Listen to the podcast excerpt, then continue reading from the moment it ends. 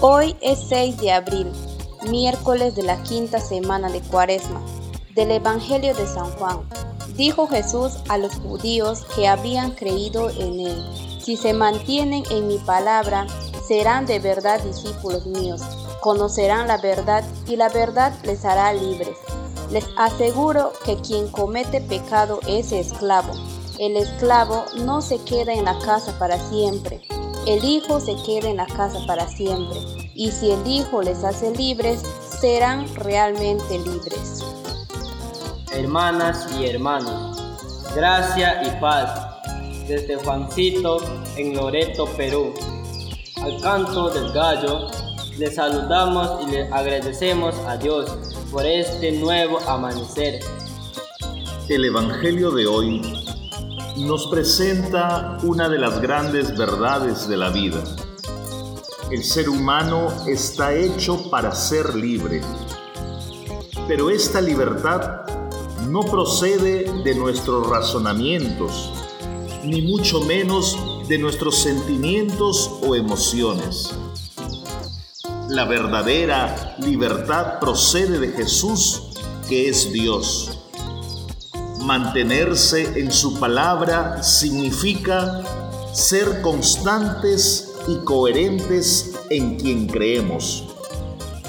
De ahí la importancia de mantenerse en su palabra y no dejarse llevar por las situaciones o los momentos que son tan cambiantes. Nuestra fe en Jesús no debe ser relativa, nuestra fe en Jesús debe ser absoluta, porque podemos caer en la esclavitud de pensamiento de las mayorías.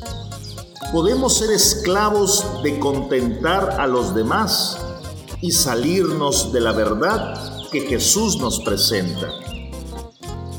El anhelo humano es siempre de libertad Nadie quiere vivir como esclavo ni como oprimido, pero aceptar la verdad de Jesús, esa verdad liberadora, implica dejar mis verdades creadas, mis apreciaciones, mis pareceres, mis relativismos y abandonarse plenamente en la verdad de Jesús. En este mundo escuchamos muchas voces, muchas palabras, a veces hirientes, seductoras para nuestro mal. Cuántas palabras a lo largo de nuestra vida nos han engañado, nos han decepcionado.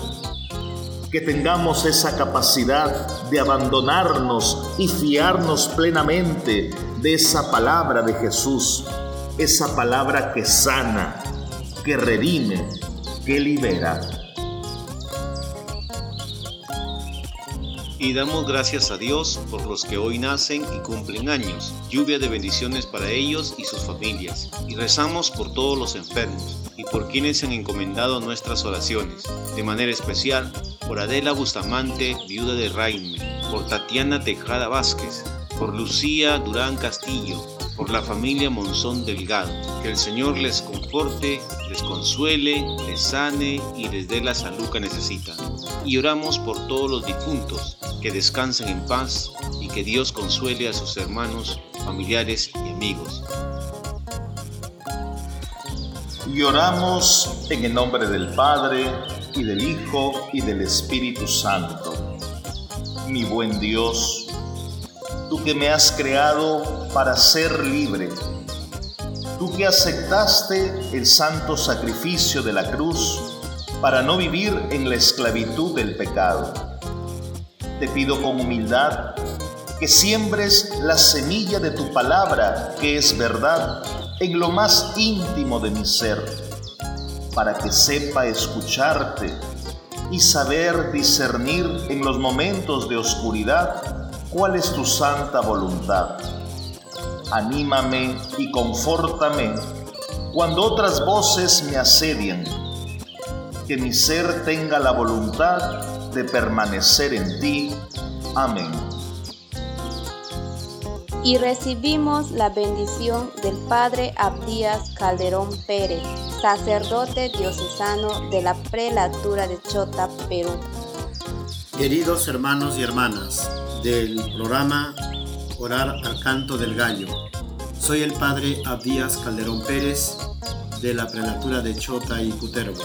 Quiero animarles para que en este santo tiempo de cuaresma, asistidos por la gracia de Dios, logremos una verdadera conversión y esto le va a causar a Dios Padre, Hijo y Espíritu Santo una profunda alegría de tener hijos convertidos. Y la bendición de Dios Todopoderoso, Padre, Hijo y Espíritu Santo, descienda sobre ustedes. Una producción de Alcanto del Gallo.